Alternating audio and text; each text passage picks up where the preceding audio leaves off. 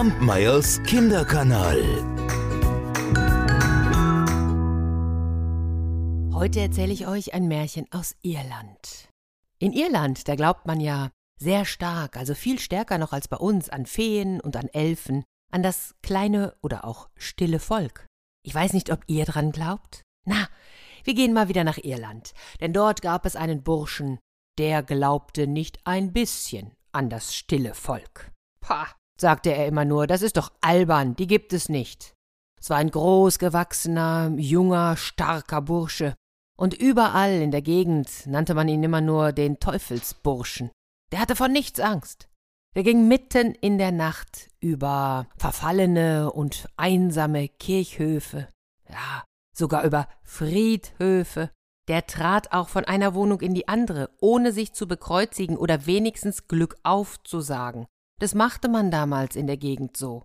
Und eines Abends, da war er unterwegs, ich sag mal in der Grafschaft Limerick, war unterwegs auf seinem Pferd und als er gerade am Fuße eines großen Berges war, da traf er einen anderen Reiter. Dieser Reiter hatte ein sehr würdiges Aussehen, und er ritt auf einem weißen Pferd. Die beiden begrüßten sich mit dem nötigen Respekt und ritten eine Zeit lang nebeneinander her. Dabei sprachen sie nicht viel, es war ja mittlerweile schon Nacht geworden. Und irgendwann, da fragte der Teufelsbursche ihn, Sagt einmal, wie weit reitet ihr noch? Nicht mehr lang, nicht mehr lang auf eurem Wege, antwortete der Reiter. Ich will nur auf die Spitze dieses Berges. Aha, auf die Spitze des Berges, aber warum? Was treibt euch dahin? Nun, wenn ihr es unbedingt wissen wollt, antwortete der Reiter, das stille Volk. Die Elfen meint ihr? rief der Teufelsbursche. Psst, redet leise, oder es könnte euch übel bekommen. Und mit diesen Worten wendete der Reiter sein Pferd und ritt seitwärts einen schmalen Pfad, der auf den Berg hinaufführte. Er wünschte dem Teufelsburschen noch eine gute Nacht und eine glückliche Reise. Der Bursche schaute dem Reiter nach und dachte bei sich Tja, die Elfen.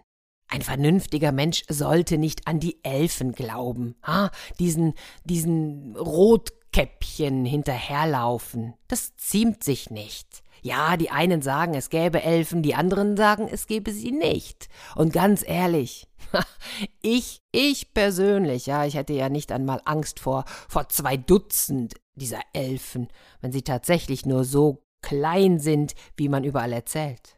Und während ihm diese Gedanken durch den Kopf gingen, schaute er auf den Berg hinauf.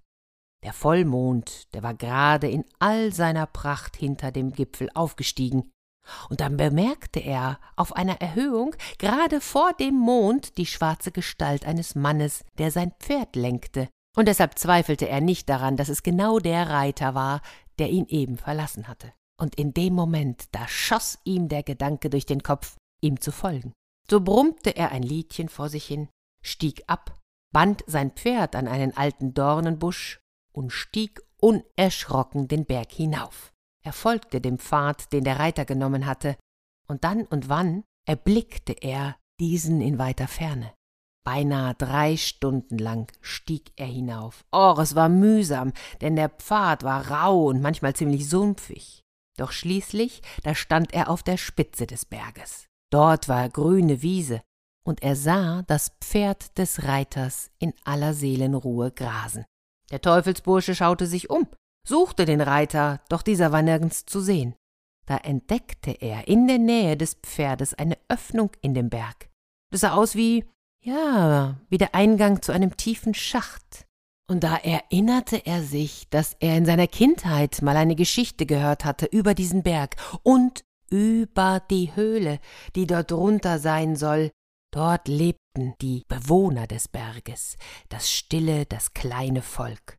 Ja, und einmal soll ein Mann versucht haben herauszufinden, wie tief es dort hinabgeht. Er ist hinuntergestiegen und man hat nie wieder etwas von ihm gehört.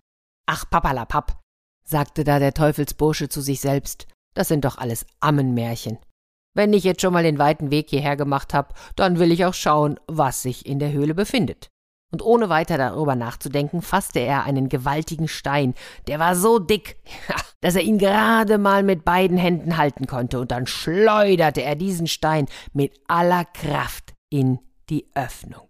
Er hörte, wie dieser hinabsprang, von einem Felsen zum anderen, mit gewaltigem Getöse prallte er ab, und dann bog der Teufelsbursche sein Gesicht vor, um zu hören, ob der Stein auf den Grund niederfiel. Aber derselbe Stein, den er hinabgeworfen hatte, der kam mit genau gleicher Geschwindigkeit und Gewalt, wie er hinuntergesprungen war, wieder zurück und gab dem Teufelsburschen einen solchen Schlag ins Gesicht, dass er Hals über Kopf von einer Klippe zur anderen taumelnd den Berg hinabrollte, viel schneller als er hinaufgestiegen war. Am folgenden Morgen fand man den Teufelsburschen neben seinem Pferd liegend. Er lebte, aber seine Haut war zerschunden, zerrissen, die Augen geschlossen und die eingedrückte Nase, die entstellte ihn bis an sein Lebensende. Ob er fortan an Elfen glaubte? Was glaubst du? Verrat's mir doch gerne. Du kannst meine E-Mail schreiben an kinderkanal.alexandraerzählt.de oder schreib mir über Instagram Kampmeyers Kinderkanal. Ich freue mich drauf. Bis nächste Woche. Kampmeyers Kinderkanal.